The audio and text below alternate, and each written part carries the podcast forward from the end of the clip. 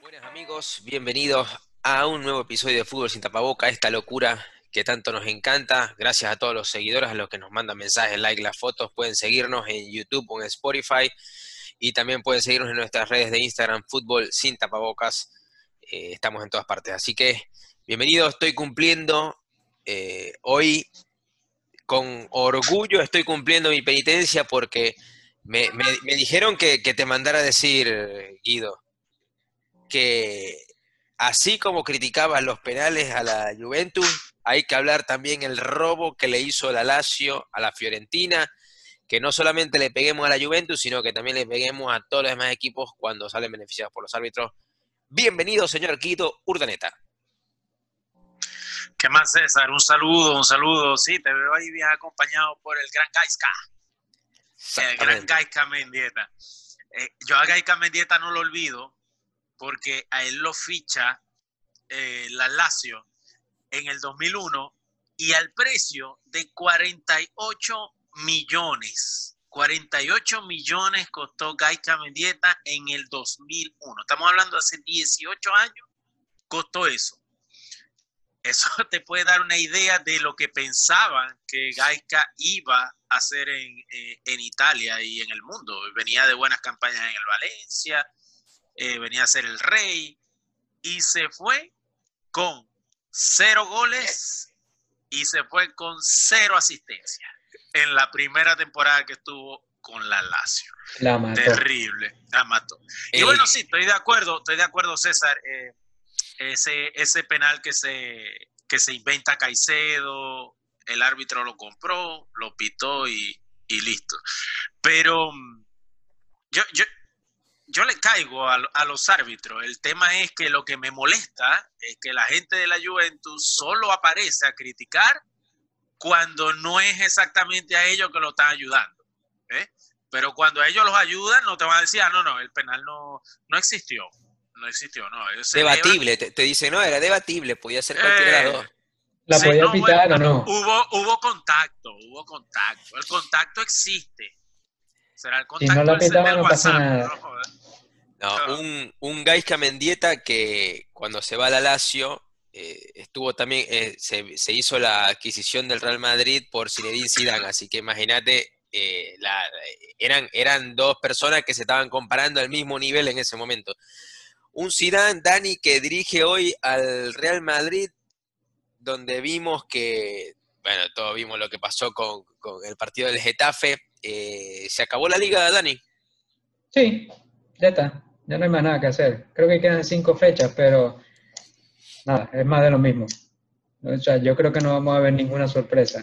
Estaba medio revisando y le queda el, el, el Alavés, el Granada, nada. Creo que el, el más complicado es el Bilbao. Este, Guido, El Bilbao, eh, sí. seguimos con, con la tónica del- de los árbitros, ¿no? Háblame de, de- de ese penal eh, que se come el, el- el árbitro y no, y no canta y a los, a los pocos mi- minutos, a los pocos segundos viene y le, y le canta el, el que sí es a favor del Real Madrid. César, es más de lo mismo, es más de lo mismo. Yo, yo de verdad ya estoy en un punto en el que cuando me hablan de la Liga de España no me gusta o ya no quiero ni hablar de esa liga.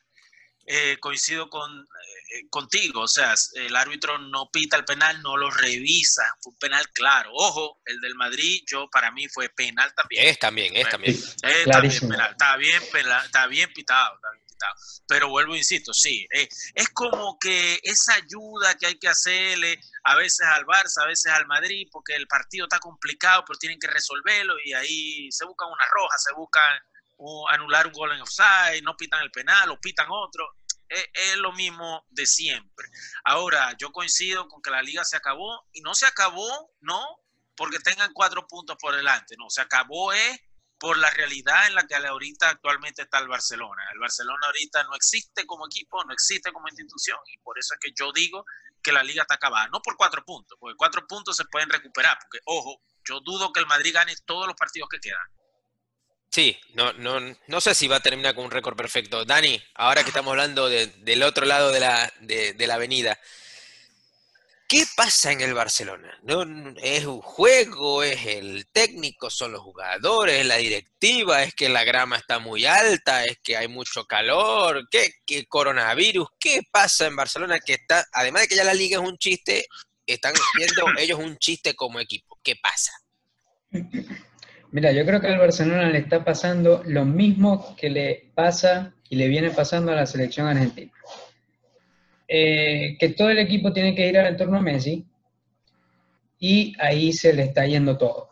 Eh, Messi, excelente jugador, yo creo que no hay, hay, pocas cosas de decir malas de Messi a nivel futbolístico, pero este, se ve que ya no tiene las mismas ganas, no tiene el mismo impulso, no sé si será en este arranque o nuevo arranque de temporada o es algo que ya viene acumulando, porque el Barcelona ha venido de, de más a menos.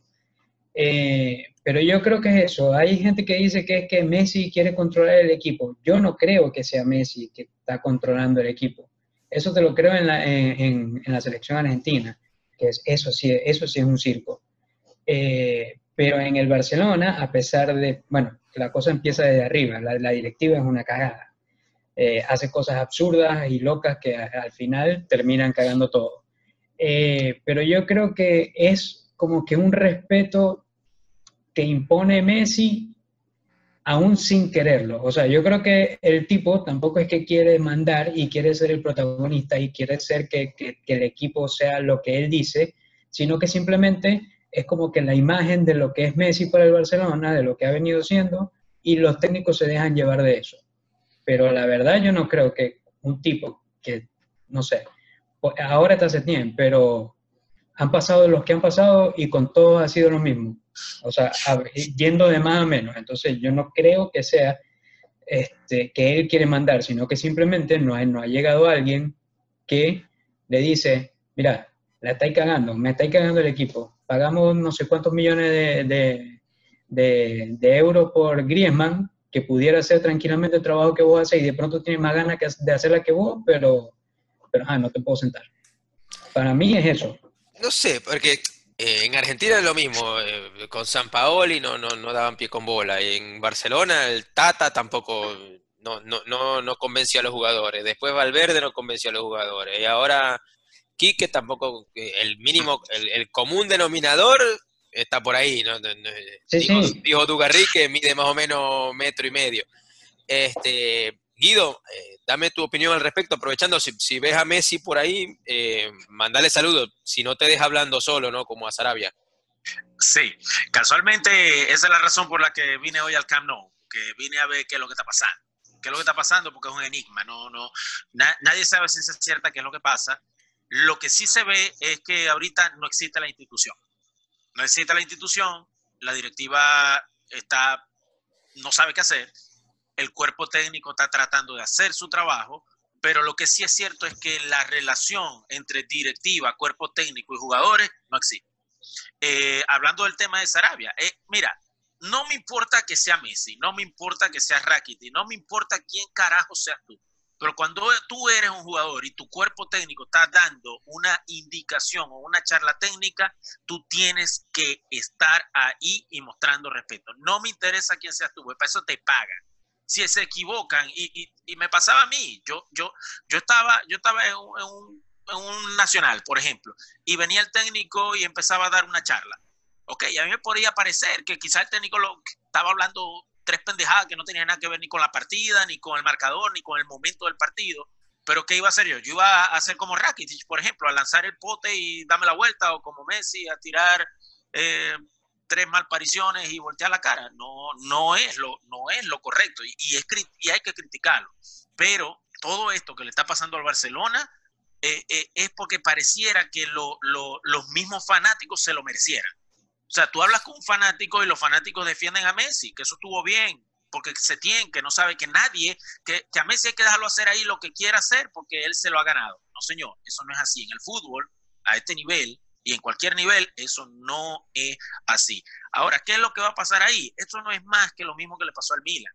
Es lo mismo, y se lo dije la semana pasada. Tienen ocho jugadores con 32 años. No puede ser que después te puedo dar siete nombres.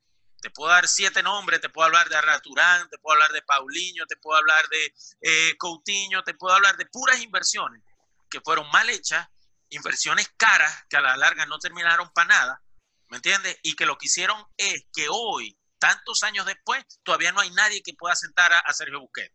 Todavía no hay nadie que pueda sentar a Piqué. Entonces, Ah, y el que entonces- medio estaba más cerca era Arthur y ya lo, lo- y, y ya lo dieron. claro, porque entonces no tienes billete, no tienes billete, tienes que hacer caja. Eh, yo creo, y los, Bar- la gente del Barcelona me va a matar, pero ese Barcelona, porque hoy estaba leyendo la noticia y supuestamente Messi como que amenazó de que no quiere renovar. Eh, Mm. para mí el Barcelona es preferible que venda Messi. El Barcelona sí o sí, quiera o no, ya tiene que hacer una reconstrucción. Y para ellos es mejor hacer una reconstrucción en la que Messi ni, se, ni aparezca ni cerca de ahí, porque igual, igual, en mi opinión, le va a venir como unos 5 o 4 años malos. Y es preferible que esa reconstrucción la empiecen a hacer desde cero. Y más con alguien que cobra 50 millones. Está bien, Messi te aporta mucho, te vende mucho, te hace goles, todavía en el campo te sirve. A pesar de que no se le vean las ganas, la misma emoción, eh, el mismo ímpetu y la edad que también pega. Pero si el Barcelona quiere mantenerse en un poco tiempo y que la brecha no sea tan grande como la del Milan, el Barcelona tiene que empezar a reconstruir ya. Y yo, eh, al igual que la selección argentina, y ya es sin contar con Messi. Algo que, el Barcelona históricamente va a tener que aprender y, mucho es de, su archirrival el Real Madrid, que compra bien y vende bien, más allá de- de que pueda estar a gusto no con el equipo, compran y venden bien, y al Barcelona le está costando muchísimo invertir bien y planificarse y, y- y ma- está manteniendo, como decimos, jugadores viejos que, que, que- que- que no están, que no están avanzando. Y ahora, hablando de eso, Dani, eh, Hakimi, que era plantilla del, del Real Madrid, era ficha del Real Madrid, tuvo préstamo en el Borussia Dortmund, ficha por el Inter.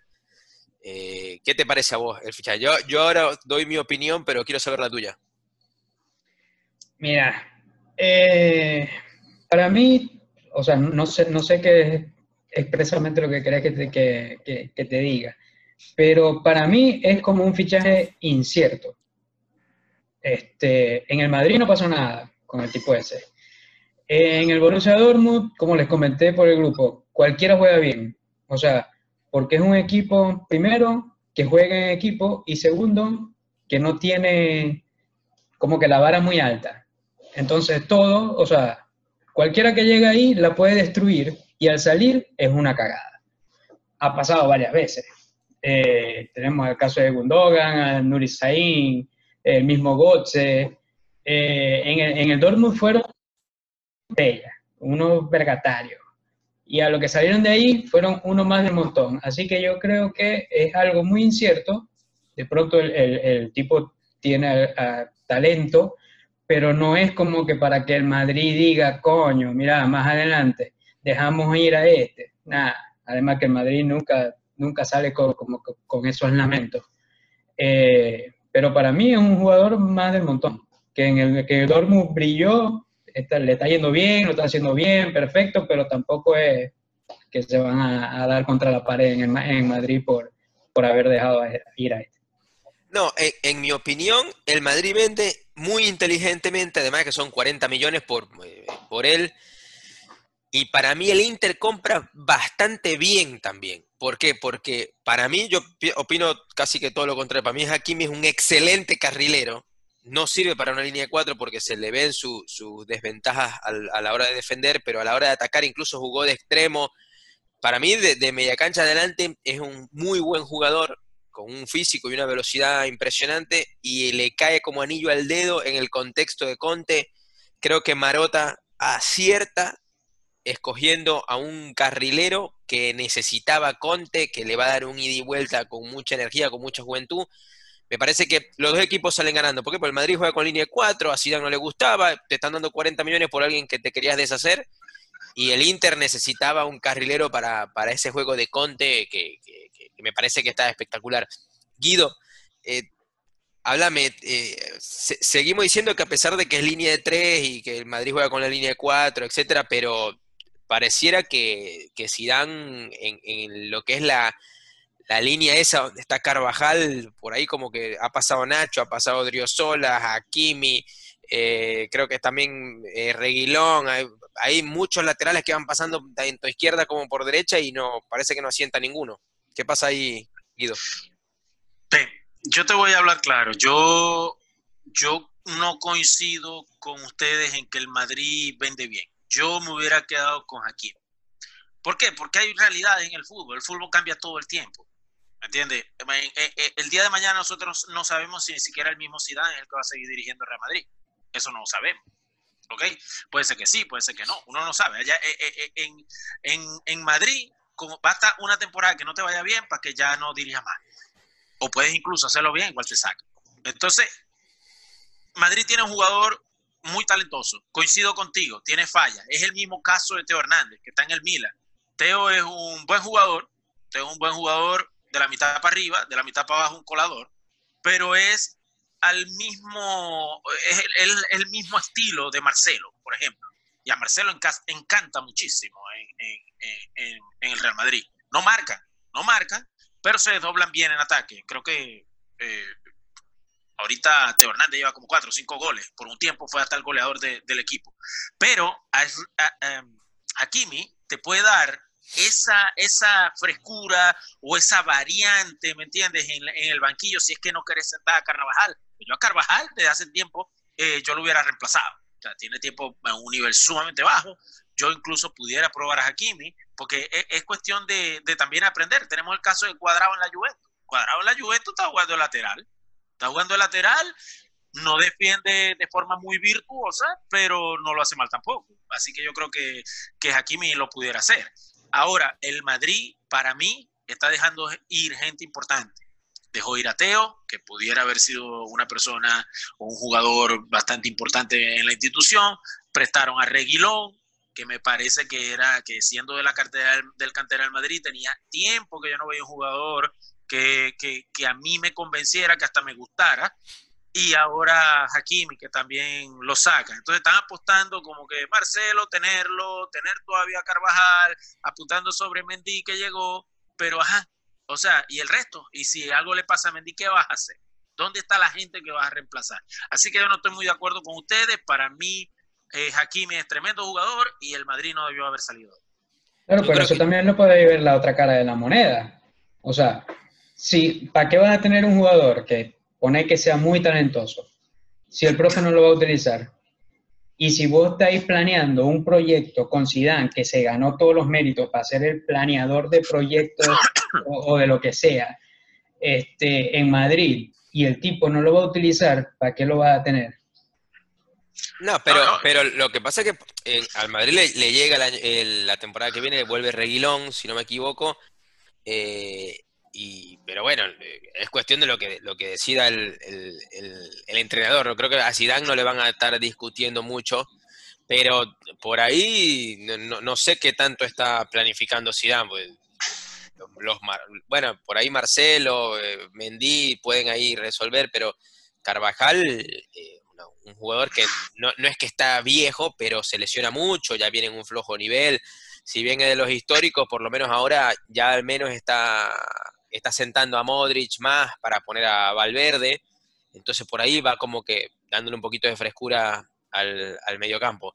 Y con los, los, los ídolos Vinicio y Rodrigo arriba también le está dando frescura al tridente. Pero, pero no sé, yo, yo, yo creo que yo creo que sí vendió bien porque al fin y al cabo es un es una potencial eh, no digo joya, un potencial buen jugador, pero pero 40 millones es, es, es un numerito, ¿no? no yo, yo, yo pienso que, que si te dan 40 millones por alguien que el, el entrenador no lo tiene en mente, creo que todo el mundo lo, lo- lo- lo da con, con papel de regalo y un lazo. Pero sí, bueno, obviamente, visto desde ahí, está, está perfecta la, Sí, La yo lo que veo es que no tienen, no, no tienen recambio por la banda. Es lo único que yo veo. O sea, se, se lesiona Carvajal y ahí viene el mismo problema siempre. Y ahora quién sabe. Pues, Ah, imagínate, hay que poner a, no sé, a, a poner ahí a Nacho, hay que poner a no sé quién. O sea, empezar a llenar el hueco, pudiendo haber tenido a alguien que te podía servir allí y que incluso podías darle proyección porque Carvajal ya se va a retirar dentro de poco. lo mismo pasa con Militao, que llegó supuestamente porque iba a jugar, que no sé qué, y, Ramos, Barán siguen jugando, no pasa nada, y, y Militao cada vez que juega frío, de la inactividad, no, no- no lo hace bien. Nacho tampoco me parece que, que cumple, pero aparentemente es de los de los que le, le tiene el cariño el, el profe. Eh, pero ahora, haciendo un, un cambio de tema, eh, algo que, que también pasó y sé que a los, a, a los fanáticos de fútbol sin tapaboca también lo han, lo han ido pidiendo, el tema del señor Fariñez, nuestro arquero, el arquero de la Vinotinto, Wilquito. da el salto a Europa. Dani, háblame, ¿qué opinaste o qué opinas cuando viste la noticia del salto de Fariñez? Eh, yo me alegro bastante. Eh, la verdad, yo, o sea, pensé, no sé por qué, que era una compra, compra definitiva, pero resulta que es un préstamo con opción a compra. De igual forma está bien, o sea, está perfecto, porque siempre el estar en el fútbol europeo te aporta algo. Ahora, la verdad yo no sé si él venía siendo titular en el equipo de Millonarios allá en Colombia. Eh, pero si cambió alguna titularidad o alguna continuidad por ir a la banca, ahí ya no sé qué tan bien le vaya a salir el, el- negocio a, a, Fariñez, porque particularmente yo creo que los arqueros son de los jugadores que necesitan como que más continuidad, porque, o sea, no sé, yo nunca he sido portero, eh, nunca he sido nada en realidad. Em, pero creo que lo- los porteros deben ser esos jugadores que eh, como que necesitan tener una continuidad para no perder el ritmo futbolístico. O sea, tanto a reflejos, tanto a la estrategia, al timing de calcular los tiempos, de, de saber dónde pararse. Entonces, eso es lo que yo pienso. No sé si estoy errado o no, porque puedo estar diciendo cualquier cosa. Eh, entonces yo creo que, a pesar de que esté en Europa, si no va a tener una continuidad, digamos que no una titularidad, pero si no va a tener una continuidad considerable, por decirlo de alguna manera, eh, no, no es como que un súper logro. Bueno, sí es un logro a nivel personal de él, pero yo pienso más a nivel de, lo que a futuro va a aportar a la Vinotinto. Sí, o sea, hay, hay varias notas que, que ahora te, voy a- te las voy a hacer a preguntar a Guido. Una, eh, le, le hace, yo creo que igual independientemente vaya a banca o no, el chamo dice, mira, yo tengo la calidad como para ir a pelear el puesto, temporada nueva, me la juego y, voy. Lo que, lo que me llama la atención es uno, el Lens está recién ascendido, así que va a tener una temporada dura porque el objetivo va a ser eh, mantener la permanencia, así que si va a estar titular, va a tener que, va a tener que estar a la altura, ¿no? Va a tener que, hacer atajadas que, garanticen un punto, tres puntos. Y por otro lado, sigue siendo una sesión, pero resulta que el grupo corporativo, el grupo económico del, del Millonarios, donde Fariñez era titular, son los mismos dueños del Lens, el mismo grupo económico. Entonces, prácticamente se costo cero. Eh, lo que hicieron fue un traspaso de un jugador de un lado al otro, mo- movieron el Excel y pasaron a Fariñez para acá. Entonces te hago dos preguntas, Guido. Una, ¿podía apuntar más alto Fariñez o está bien para lo que, para lo que es Fariñez hoy en el mundo del fútbol? Y dos, eh, ¿a vos te parece que, que- que- te gustó el cambio o no? Bueno, tengo que empezar hablando que, que para mí Fariñez es el segundo mejor portero de Sudamérica. Solo por delante de Fariñez yo pudiera decir que está Allison y pudiéramos debatir si Ederson, que es banca en Brasil, pudiera, pudiera ser mejor o estar al mismo nivel de Fariñez. Fariñez es excepcional. Fariñez era titular indiscutible en millonario, Ídolo. novio de la madrina, figura, ídolo en millonario. Cuando es, es- es curioso el tema de que es el mismo grupo económico de Lens y el de Millonario, evidentemente a, a Fariñez no se lo van a llevar para ser banca, a Fariñez se lo van a llevar para ser titular. A Fariñez se lo va a llevar para ser titular porque saben que es una pieza fundamental que les puede garantizar la permanencia. Que Fariñez hubiera podido apuntar más lejos, absolutamente. Creo que el potencial que tenía Fariñez era suficientemente alto para jugar en cualquier liga europea en cualquier equipo, sin ningún inconveniente. Sin ningún inconveniente. Ojo, y no te estoy hablando de equipos malucos, no, te estoy hablando que si podía comprar el Benfica, perfectamente te podía jugar Champions League, porque a ese nivel está Fariña. Fariña no está en un nivel de simplemente ser un jugador más de cualquier equipo, está para ser figura en cualquier equipo, que de verdad es un fuera de serie, en mi opinión. Ahora bien, eh, el Lens se lo lleva por esa razón. Creo que para Fariñez el roce europeo siempre va a servir. Ya no te vas a estar enfrentando siempre al mismo tipo de partido. Vas a empezar a tener eh, algunos derbis, porque recordemos que el Lens tuvo una época muy mala, pero el Lens era un equipo que estaba acostumbrado a estar mediano, alto en la tabla. Entonces, volver a, vivir ese tipo de partidos contra el PSG, volver a, eh, contra el Lyon, contra el Marsella, son, son roce internacional que te va a dar a conocer. Incluso jugando allí, ¿quién quita que de pronto todos esos equipos eh, de ahí, que si Marsella, Lyon, o eh, PSG el mismo, que siempre andan loquitos comprando gente y comprando gente, de pronto es una buena vitrina para él, para que luego dé el salto de calidad por más dinero. Él simplemente agarra el bus más fácil para llegar a Europa, porque ciertamente es una realidad, amigos míos, el pasaporte pega.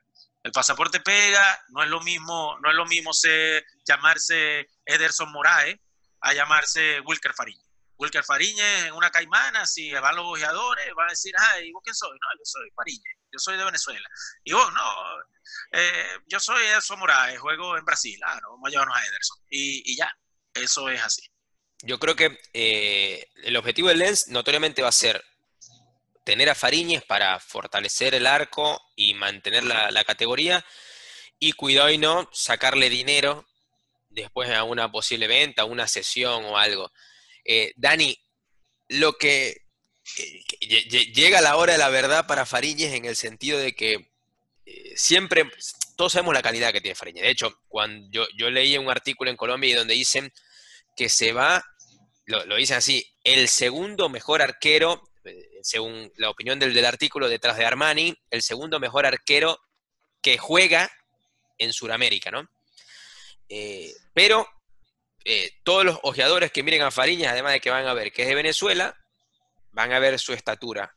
es la hora de la verdad de Fariñas de demostrar que puede jugar en Europa con sus, notoriamente la desventaja de altura que tienen en comparación al resto de los, de los arqueros. Y en Europa creo que va a ser más notoria esa diferencia de estatura. No es lo mismo jugar en Colombia, en Sudamérica, donde el, nivel, el promedio de estatura es más, más bajo que en, Europa, ¿no?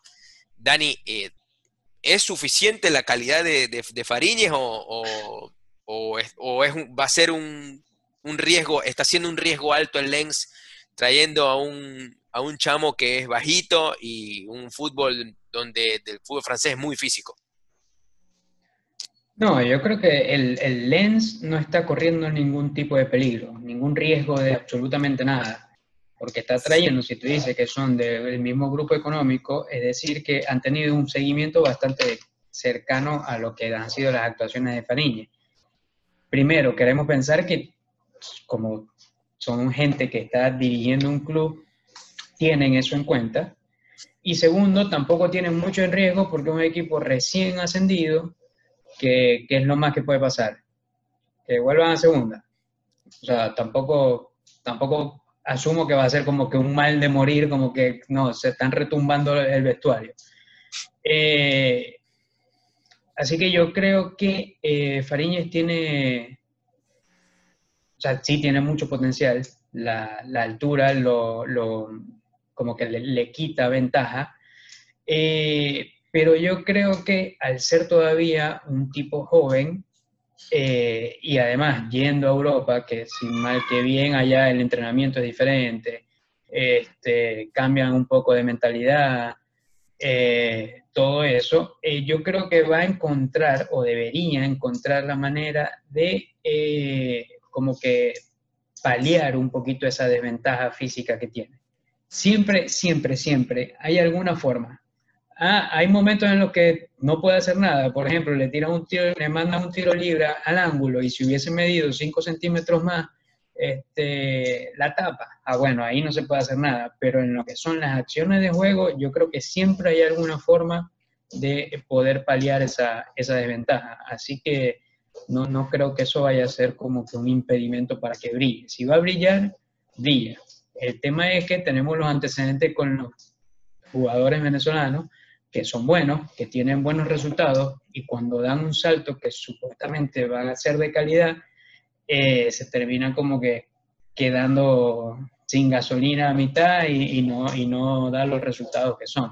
Por eso es que yo digo que de pronto, no sé, es una cuestión más de antecedente que de, que de actitud y, y, y condición física de él. Pero, sí. pero yo creo, yo creo, y disculpa que te interrumpa, que ahora esa cosa está cambiando. Porque si tú estás viendo, tú ves ahora más jugadores fuera de Venezuela jugando que antes de dar el salto, digamos, un poco más grande como a un club europeo, están pasando más tiempo en otros clubes, qué sé yo, que sí en Brasil, que sí en Colombia, antes de dar ese brinco y se están consolidando más. Tienes el ejemplo de, de Machís, por ejemplo, tienes el ejemplo de Soteldo. No es fácil que, un jugador venezolano tenga la 10 en el Santo. Eh, no, no es fácil y que no solamente que la tenga, sino que la aporte bien. Entonces creo que eso está cambiando un poquito y, y vuelvo y te repito, yo, yo creo que, que eso, ese 1.76 que mide Fariñe no va a ser tan determinante, no va a ser tan determinante en el, en el devenir de, de, de, su carrera.